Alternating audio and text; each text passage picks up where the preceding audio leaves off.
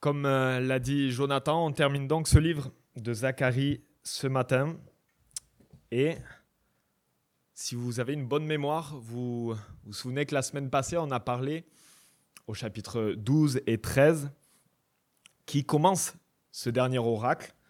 On a parlé, Étienne nous a parlé de ce jour où on verra celui qu'on a transpercé au chapitre 12. On a parlé d'un berger frappé au chapitre 13. Et que par ce traitement qu'a reçu Jésus-Christ, eh bien, vous vous souvenez de, son plan, nous sommes délivrés de nos ennemis extérieurs et intérieurs. Eh bien, ce chapitre 14 qu'on vient de lire, assez violent d'ailleurs, conclut le même oracle, le même message. Et on va constater ensemble ce matin que ce jour-là est pour l'Éternel. Qu'il vient lui-même asseoir définitivement sa victoire et son règne sur toute la terre. Et ce jour-là, eh bien, c'est une bonne nouvelle pour nous tous. C'est pour ça que je vous invite à ouvrir grand vos oreilles ce matin, parce que dans cette deuxième partie de Zacharie, on a vu au, au chapitre 7 et 8 qu'on goûtera à un bon règne. Un bon règne sera sur nous. Au chapitre 9, il en a lu une partie tout à l'heure, on verra un roi humble. Au chapitre 10 et 11, le roi sera un bon berger. Il prendra soin de son troupeau. Et puis je viens de le dire, 12 et 13, ce roi viendra nous délivrer totalement. Et ici, au chapitre 14, on a un roi qui écrase l'ennemi et nous pousse à l'adorer, comme on vient de le chanter tout à l'heure. Bref, tout ce qu'on a toujours espéré est sur le point d'arriver. Alors qu'aujourd'hui encore, comme moi, vous êtes soumis à des, à des dirigeants humains qui sont euh, pour la plupart orgueilleux, qui ne savent pas vraiment où ils vont, impuissants pour la plupart des choses, et qui sont animés d'une soif de posséder, d'une soif de gloire. Et puis bien sûr, si le compte en banque peut croître, c'est bien aussi. Malheureusement, c'est ce à quoi ressemblent nos dirigeants actuels. Mais là, la Bible nous enseigne que le roi des rois, celui dont on parle depuis des semaines, vient régner. Et que ce règne arrive. Ce jour arrive. Et c'est la meilleure nouvelle que vous entendrez probablement aujourd'hui, encore meilleure que le bouclier de Brennus, tout à l'heure à 17h, place du Capitole. Donc parce que c'est la meilleure nouvelle, ça serait vraiment bête de ne pas en profiter, parce que ce jour qu'on attend tous, il arrive. Et ce jour sera un jour de victoire finale. Et je vous propose de voir ça des versets 1 à 15. Et peut-être que vous vous dites, mais pourquoi finalement c'est une bonne nouvelle pour moi? Est-ce que vraiment on attend la victoire? En fait, oui, on y aspire tous. C'est, on le chante même, c'est dans notre hymne, la Marseillaise. On parle d'un jour de gloire. On parle de la victoire finale. Sauf que là, contrairement à la Marseillaise, c'est pas nous qui marchons. C'est pas nous qui nous mettons en marche. On va le voir, c'est Dieu qui sortira lui-même et qui combattra l'ennemi. Et le résultat sera le même par contre. Le sang des ennemis abreuvera nos sillons. Mais avant cela, voyons comment Zacharie nous parle du dernier déchaînement de l'ennemi, le jour où ces féroces soldats viennent jusque dans nos bras égorger nos fils, nos compagnes.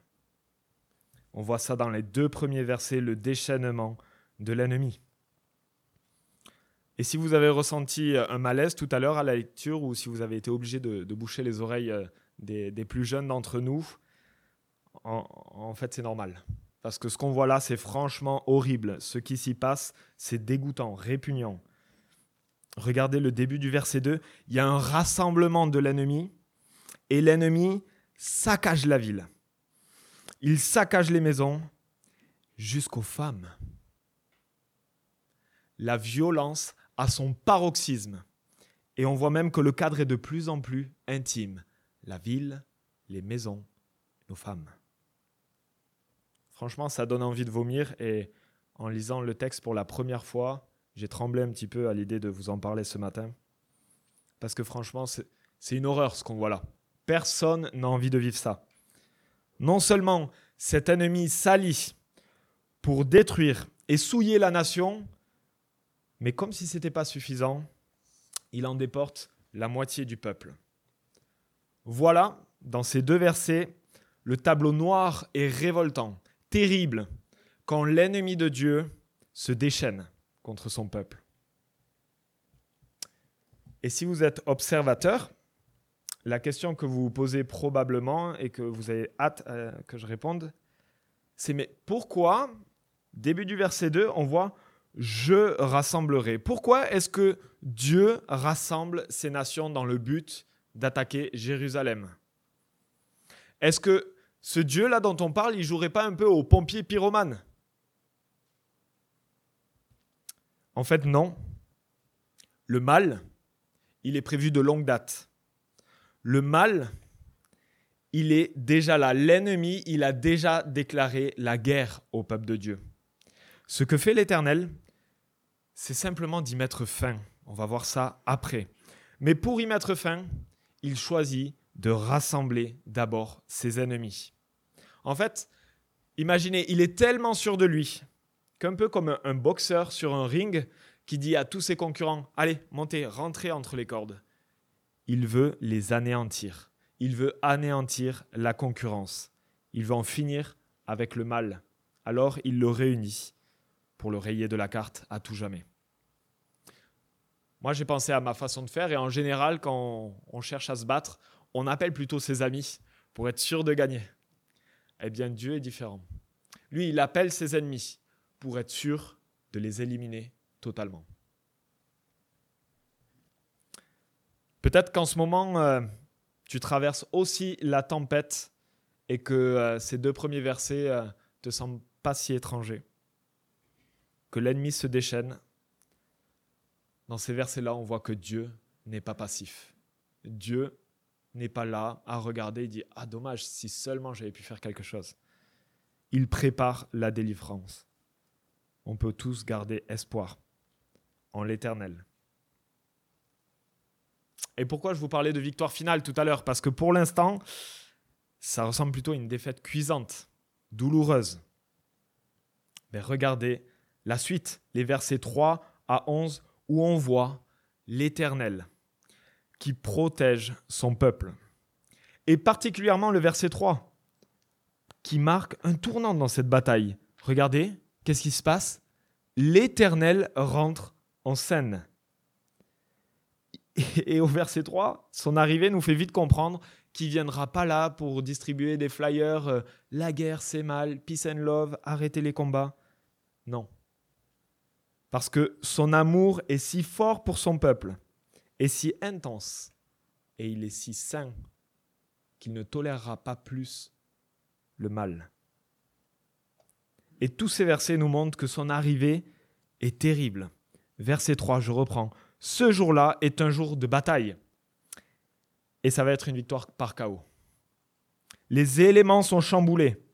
On a le monde des oliviers qui est fendu en deux comme une bûche au milieu du verset 4, et puis une source qui sort de Jérusalem en torrent, verset 8. Verset 10, on voit le pays qui devient comme une plaine. Puis si vous revenez un petit peu avant, le cosmos, lui aussi, sera complètement déréglé dans les versets 6 et 7. Il n'y aura plus d'étoiles, ça sera la nuit, etc., plus de froid. Franchement, quand on réunit tous ces éléments, qu'est-ce qu'on peut comprendre? En fait, on imagine cette arrivée fracassante de l'Éternel. Et là, on n'a plus aucun doute. La bataille finale qui a été si souvent mise en scène dans des films, Armageddon, il va y avoir une bataille et ça va tourner au chaos. Mais avant de terrasser son adversaire, regardez ce que Dieu fait. Dieu prend soin de son peuple et il le protège. Vous avez vu là qu'on est loin du roi qui arrive euh, sur un anon dont nous parlait Jonathan tout à l'heure. On n'est pas non plus dans, dans l'image de ce roi berger qui fait paître son troupeau dans de verts pâturages. Là, on a plutôt la description terrifiante que Jean nous propose dans euh, son livre L'Apocalypse, quand le roi des rois vient exterminer l'ennemi. Et je vais vous en lire juste une partie. Ensuite, je vis le ciel ouvert, dit Jean, un petit peu comme euh, le mont des Oliviers. Et voici qu'un cheval blanc apparut. Celui qui le montait s'appelle fidèle et véritable. Il juge et combat avec justice. Ses yeux étaient comme des flammes de feu. Et il y avait de nombreuses couronnes sur sa tête. Il portait un nom écrit que personne d'autre que lui ne connaît. Il était habillé d'un vêtement trempé de sang. Son nom est la parole de Dieu. Les armées célestes le suivaient. On voit ça aussi au verset 5b. Monté sur des chevaux blancs et habillé d'un fin lin blanc et pur. De sa bouche sortait une épée aiguë à deux tranchants pour frapper les nations. Il les dirigera avec un sceptre de fer et il écrasera lui-même le raisin de la cuve à vin. De quoi? De l'ardente colère de Dieu, du Dieu Tout-Puissant. Il portait sur son vêtement et sur sa cuisse un nom écrit Roi des rois et Seigneur des seigneurs. Et ça, ce nom-là, c'est exactement ce qu'on retrouve au verset 9. L'Éternel sera le roi de toute la terre. Ce jour-là, l'Éternel sera le seul Éternel et son nom sera le seul nom. Et si vous avez un verset à retenir de ce chapitre, je vous encourage à retenir celui-ci. Le verset 9 est magistral. Son arrivée fracassante, ce chamboulement cosmique, nous montre un peu plus qui est en train d'arriver, comment il se définit. Et cela nous montre ce qu'il fait pour son peuple. Il le met en sécurité. Et le final est là, plus de menaces pour son peuple, au verset 11.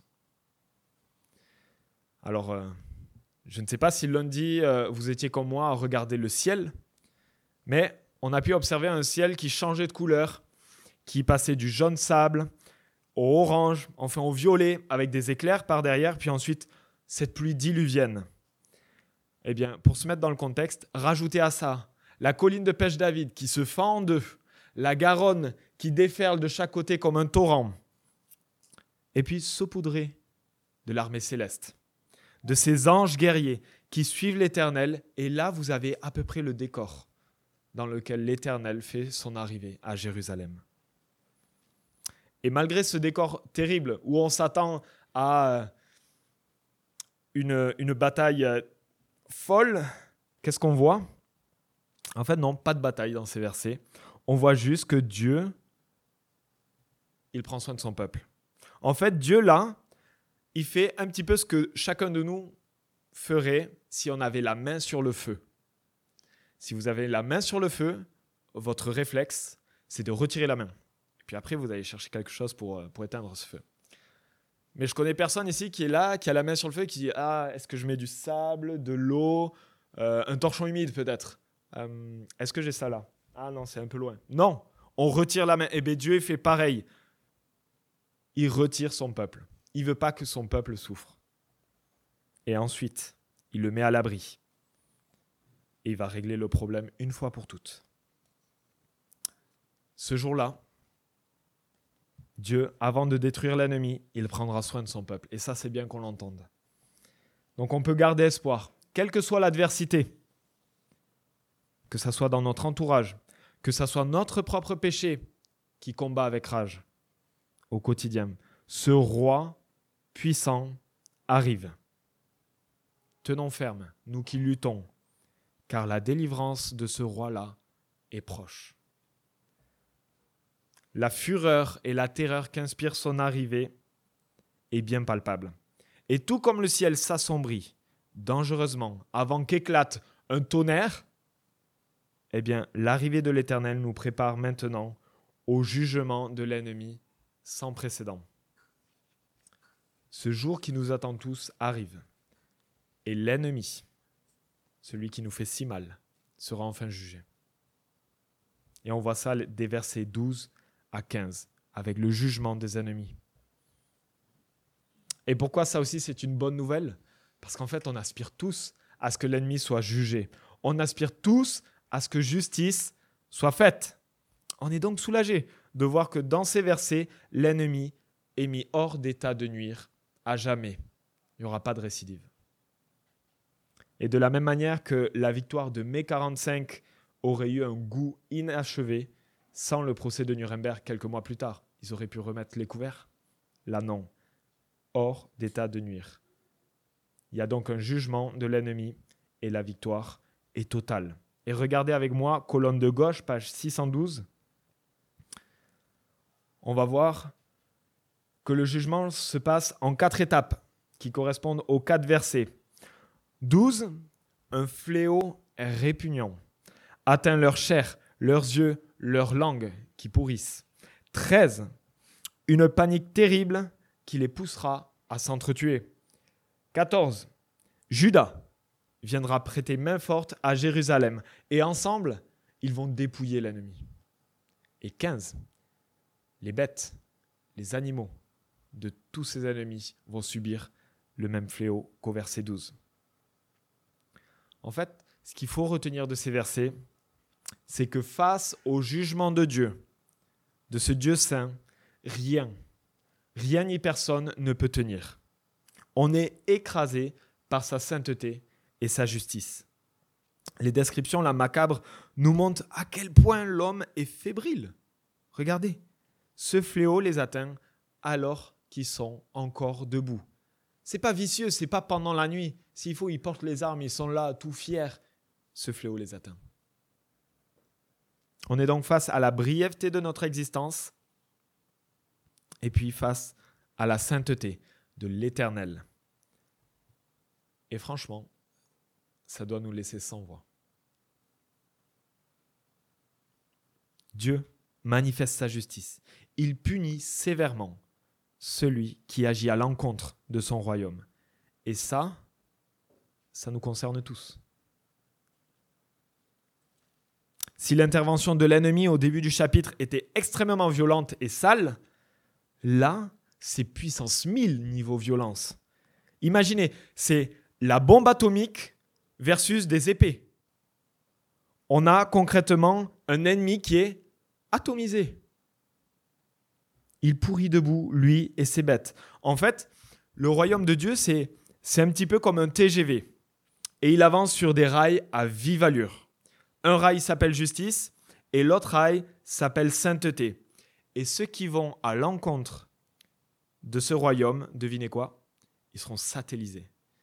Parce que là, les rails sont droits. Ils vont pas faire un détour pour éviter quelqu'un. Rien n'arrêtera ce train. Et devinez quoi? Pour une fois, le train n'aura pas de retard en gare. Et ça, c'est une bonne nouvelle aussi. Malgré nos multiples tentatives d'aller à l'encontre de ce royaume, il avance à vive allure. Ce jour qu'on attend tous arrive.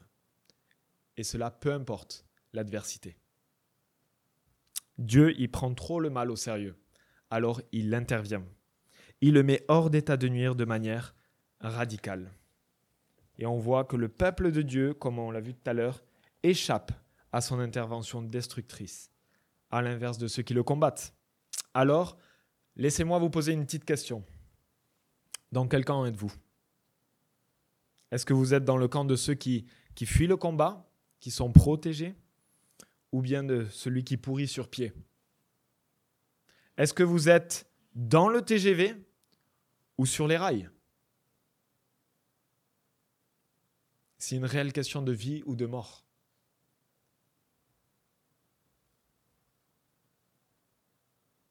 Et maintenant, je nous pose une question. Quelle réponse on va apporter à ce Dieu puissant qui assoit son règne en prenant soin de nous, prenant soin de son peuple et en punissant ceux qui commettent des horreurs? C'est quoi la suite? Est-ce qu'on en reste là? Est-ce que la victoire est totale? Est-ce qu'elle est belle? Est-ce qu'elle est finale? Le sol jonché de cadavres qui pourrissent Est-ce que c'est ça la victoire finale? En fait, non. D'après le texte, la victoire sera totale lorsque notre adoration sera dirigée vers celui qui la mérite et qui la désire. Et peut-être que vous êtes là et assis et vous dites, ok, on suit bien, on aspire à la justice, à la protection et même à l'anéantissement du mal, supposer que nous, on ne fait jamais rien de mal. Mais adorer, là, euh, faut pas pousser, Luc. Euh, tu nous en demandes beaucoup. Et si je vous dis qu'en fait, on, est tous des machines à adorer, que ce soit notre job, l'argent, la gloire, le sexe, notre famille, nos bulletins de notes, l'acceptation des autres sur les réseaux. Il a retweeté. Oh, j'ai tant de likes, plus qu'un tel. On est capable en fait de faire des sacrifices de fou dans ces domaines parce qu'on aime ces domaines plus que toute autre chose. Eh bien ça, aimer quelque chose plus que tout et faire des sacrifices euh, pour cette chose montre en fait ce qu'on adore. Considérez ce qui anime vos pensées, votre imagination. Examinez votre manière de gérer vos finances, très pratique. Examinez votre utilisation du temps. C'est quoi euh, les pages que vous likez sur YouTube? Examinez vos relations, vos émotions, ce à quoi ou à qui vous voulez ressembler. Et si vous faites réellement cet exercice, vous risquez de pointer du doigt quelque chose dans votre vie qui a pris beaucoup, beaucoup de place et qui suscite en vous une admiration totale. Et ça fait de vous un adorateur. Et le problème n'est pas d'être un adorateur parce qu'on a tous été créés pour ça. Le problème, c'est qu'on est systématiquement déçu. On finit par être déçu. Alors on finit par changer l'objet de notre adoration. Mais en fait, on le détourne tristement de celui vers qui l'adoration est justifiée, le Dieu trois fois saint. Celui qui nous dit qu'il est le seul éternel, le seul nom, le roi de toute la terre. Voilà pourquoi ce jour-là, dont parle Zacharie, où nous adorerons ensemble, est un jour de joie totale, car il n'y aura plus de déception possible. Notre adoration sera bien orientée. Vous imaginez ce pourquoi on a été créé C'est jouir d'un bon roi. Impossibilité d'être déçu. Plus de place pour le mal. Et on va le voir, une sainteté totale. Moi, franchement, quand j'ai lu ça, ça m'a réjoui. Ça me donne vraiment envie de voir ce jour arriver, de pouvoir adorer ce roi-là. Parce qu'en fait, j'en ai marre de perdre mon temps à courir de déception en déception. Dans mon job, dans mon apparence, dans mes relations, de vivre avec le mal qui s'impose dans la société, dans notre quotidien, comme on a pu le voir tristement à Annecy ces derniers jours. Je sais pas vous, mais moi, j'ai trois petites filles et ça me plaît pas d'entendre que le suspect court un couteau à la main vers des poussettes. Ça me plaît pas l'idée d'aller au parc avec un taser au cas où. Ou un mari censé protéger et, et se sacrifier pour sa femme avoue vendredi son meurtre et montre où il l'a enterré. J'en ai marre de voir la, justice bafouillée face à la violence, de voir de la corruption partout, marre de voir de la triche aux examens, de la triche dans un entretien d'embauche, marre de constater que moi-même, je déçois au quotidien mes proches et que je fais le mal. Fatigué de constater jour après jour toutes mes imperfections. Mais mais un jour, ce ne sera enfin plus le cas. Car ce jour-là, le sujet de notre adoration sera juste et bon. La déception ne sera plus là. Le mal sera effacé. Et ce jour arrive, ce jour d'adoration totale. On voit ça des versets 16 à 21. C'est notre deuxième partie. Et pourquoi je dis total? Parce que même l'impensable arrive des versets 16 à 19, les survivants ennemis adoreront eux aussi. Et c'est très clair, on voit ça au verset 16. Et on voit là la grâce de Dieu qui permet aux survivants ennemis de se repentir et de venir l'adorer, lui. Et on voit aussi un avertissement et des mises en garde au début des versets 17 et 18. Parce que l'Éternel veut vraiment que ses anciens ennemis deviennent ses nouveaux adorateurs. Et la conséquence est là s'il refuse au verset 19. Pas de pluie et fléau. C'est la conséquence de ce refus fatal qui nous guette tous. Mais ça veut dire quoi, pas de pluie? Si vous vous souvenez bien, là encore, je fais appel à votre mémoire. Il y a deux semaines, Teddy, euh, dans sa prédication, nous expliquait un petit peu ce à quoi ça, ça traitait. Euh, il nous expliquait en quoi la pluie était essentielle à la vie, et on n'a pas de mal à l'entendre aujourd'hui dans, dans notre actualité. Par exemple, dans, la, dans le journal de la région, euh, pas plus tard que la semaine dernière, j'ai lu le titre suivant concernant la sécheresse, peut-être que vous l'avez lu aussi. La solution ne viendra pas du ciel. Eh bien, en fait, si. C'est tout à fait ça. La solution vient du ciel. Et même si ces, derniers jours, ces derniers jours, j'avoue, on a eu notre dose de pluie et euh, on ressort les kawaii, les parapluies. Nous, on fait des, des, transactions de parapluies avec certains membres euh, à chaque fois qu'on se voit parce qu'on ne prévoit pas et puis on finit trempe. Dans un milieu désert, pas de pluie signifie pas d'eau potable, pas de récolte. Et devinez quoi? Il n'y a pas à boire, il n'y a pas à manger. Donc il n'y a plus de vie. La mort. Tout simplement, la punition de la non-repentance, c'est la mort. Et dans cette section 16 à 19 se pose aussi la question, mais peut-être vous l'avez noté aussi, c'est quoi cette fête détente? Quel est le rapport avec Quechua En fait, il n'y en a aucun, je vous rassure. Cette fête, elle représente tout ce dont parle le livre de Zacharie et ce dont nous a parlé aussi Jonathan cette fête, c'est le retour à Dieu. Rétablir la communion avec Dieu en se souvenant des conditions difficiles de l'Exode où ils ont dû habiter pendant de nombreuses années sous des tentes. Eh bien, voilà, le livre de Zacharie se termine avec le thème sur lequel il a commencé, au verset 2 du chapitre 1. Le grand thème qui traverse tout Zacharie, suite à cet exil de 70 ans, c'est revenez à moi. Revenez à moi. Célébrez la fête des tentes. Et il n'y a pas que le peuple qui revient d'exil qui a besoin d'entendre ça. Nous aussi, ce matin, on a besoin d'entendre ce message. Le retour à Dieu est tout ce dont on a besoin. Qu'on soit habitué à venir ici ou que ça soit la première fois et vous dites, c'est bizarre quand même, les gens, ils ont l'air euh, heureux, euh, qu'est-ce qui se passe? En fait, le retour à Dieu, c'est aller vers celui qui va vraiment nous satisfaire dans nos besoins, qui va vraiment prendre soin de nous, qui a une bonne direction, un bon leadership sur nous et qui est saint. On aspire tous à ce roi. Et bonne nouvelle, il vient. Le peuple de Dieu échappe à son intervention destructrice Oh, pardon. Il vient. Je me suis trompé de feuille. Peut-être que vous avez noté. Et en préparant cette prédication euh, sur cet événement où les ennemis finiront par adorer, je, me suis euh, réimaginé la, scène finale du Seigneur des Anneaux. Euh, alors, je, fais partie des feignants qui ne lisent pas les livres, mais qui sont assez volontaires pour aller dans les salles sombres.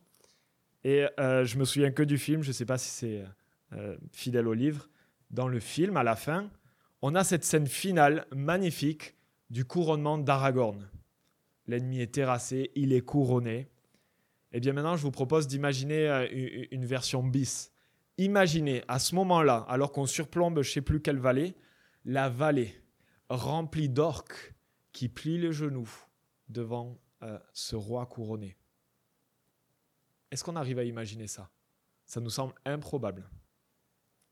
Et pourtant, ce retournement de situation, même si le Seigneur des Anneaux, c'est de la fiction, inspiré en partie de, la Bible, Zacharie, c'est pas de la fiction.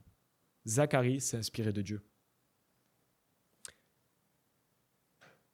Ce jour qui arrive, il arrive petit à petit, jour après jour, avec des ennemis qui deviennent des adorateurs. Et c'est de cette manière que s'opère la croissance du royaume. En fait, considérez qu'on est, euh, on devient tous des orques repentants, pour garder l'image. Heureusement, on est euh, un peu mieux habillés que les orques. Vous vous souvenez de l'image du TGV Eh bien, à l'arrière du wagon, pour ceux qui se sont écartés au dernier moment, qui se sont repentis de leur tentative d'aller à l'encontre de ce royaume, il y a des mains tendues qui nous permettent de monter dans le wagon et de faire partie de ce royaume en première classe plutôt que d'y faire face. Ce passage, il nous parle de nous, de nous tous, en réalité. Puisque de base, on est tous ennemis de Dieu. Et c'est là la bonne nouvelle. On peut tous devenir des adorateurs de ce Dieu et échapper à ce jugement final. C'est l'illustration même de la grandeur, de la gloire, de la grâce de notre Dieu. Il nous propose de passer d'ennemis à adorateurs, de ceux qui attaquent son royaume à ceux qui en font partie. Un des cas les plus connus dans la Bible, vous, vous avez peut-être en tête, c'est Paul, qui est passé de persécuteur. Il a amené des chrétiens à la boucherie, à un des plus grands apôtres de l'Église. Donc c'est pas de la fiction, c'est pas une prophétie qui se réalisera peut-être, on ne sait pas. Ça s'est passé, ça se passe tous les jours.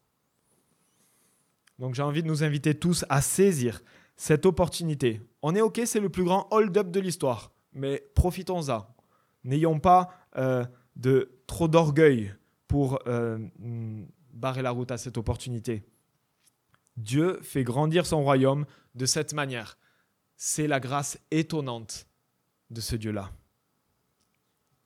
Arrêtons-nous de nous arc-bouter face à l'évidence de Dieu. On passe un temps phénoménal dans notre société à essayer de le mettre de côté, à le mettre dehors. On lutte tous contre ce royaume au final. Et je pense vraiment s'il y a une bonne raison, une fois dans notre vie, je ne connais pas votre niveau d'orgueil, mais moi, je suis bien. Mais s'il y a une raison pour laquelle, une fois dans notre vie, on peut laisser notre orgueil de côté et plier genoux, nous humilier, saisir cette perche tendue de Dieu qu'il tend encore, la repentance, c'est maintenant. C'est maintenant. Et pour tous ceux dans cette salle qui ont déjà fait cet exercice douloureux mais salvateur, qui sont devenus des adorateurs, je vous invite à mesurer encore l'ampleur, l'étendue de sa grâce et à redoubler de reconnaissance. Et parfois, je le dis aussi, et j'en ai honte, arrêtons de penser qu'un tel ou qu'une telle est trop loin. C'est pas possible, c'est un cas perdu, désespéré. Non, celui qui transforme un ennemi en adorateur est heureusement capable de surprendre nos faibles raisonnements.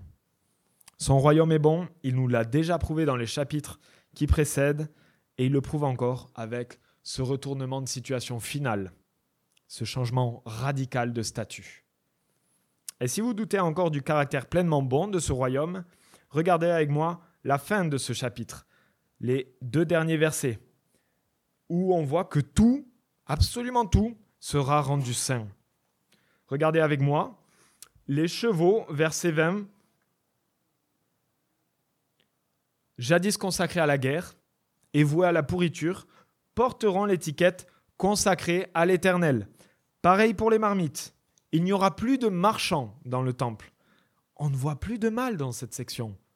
En fait, tout a été retiré ou rendu saint. Et c'est ce qui nous attend. Et ça, de savoir que le mal n'est plus, que la sainteté est là, ça doit nous remplir de joie.